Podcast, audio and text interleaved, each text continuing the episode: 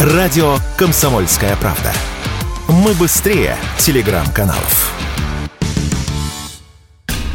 В России продолжают замедлять электросамокаты – с инициативой снизить предельно допустимую скорость для самокатов на литых бескамерных шинах с 25 до 20 км в час выступили депутаты Госдумы. Все эксперты сходятся во мнении, что именно такая категория электросамокатов является наиболее опасной из-за слабого сцепления с дорогой, жесткой амортизации и меньшей маневренности. Они также более уязвимы в дождливую погоду. Регулировать электросамокаты начали с 1 марта этого года.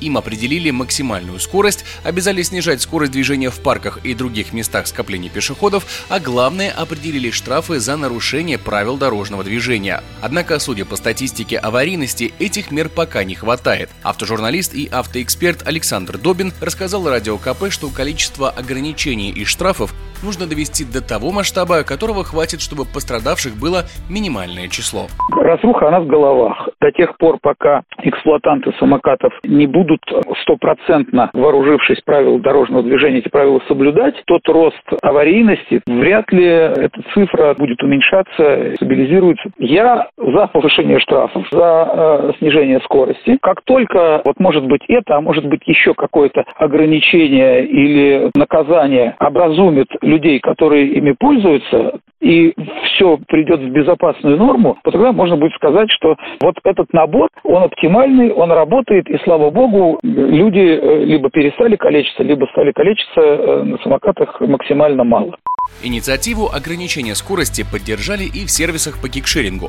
К тому же в арендных самокатах уже давно предусмотрена функция автоматического снижения скорости на территориях, где это необходимо, в парках, скверах и других территориях с большим скоплением пешеходов. Об этом Радио КП рассказала пресс-секретарь компании ВУШ Анастасия Шевченко. На данный момент придерживаемся позиции поправок в правила дорожного движения, а, согласно которым максимальная скорость самокатов может достигать 25 км в час. А на участках, где быстрое движение может мешать либо окружающим, либо быть небезопасным, безопасным для самого пользователя самокатов, у нас действуют специальные ограничения, и скорость автоматически плавно снижается до 10-15 км в час.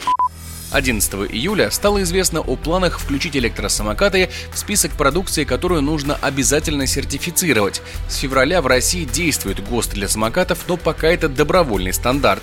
Теперь же чиновники хотят регулировать скорость отдельных категорий СИМов. В совокупности все эти меры могут действительно снизить количество ДТП с участием самокатов и обезопасить жизнь и здоровье большого количества людей. Егор Волгин, Радио КП.